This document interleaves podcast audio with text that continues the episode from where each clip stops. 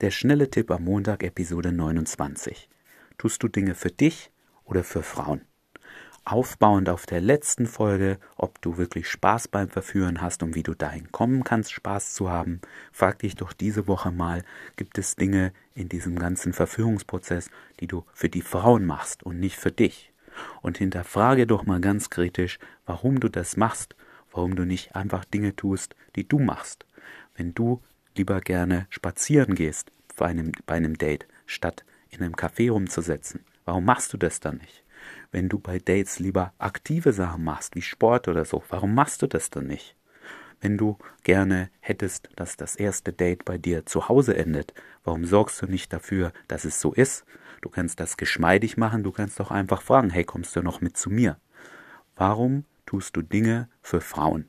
Denn am Ende macht das nicht attraktiv, es ist nicht kongruent, es fühlt sich auch für dich nicht richtig an, wenn du dir diese Woche mal Zeit nimmst und darüber nachdenkst.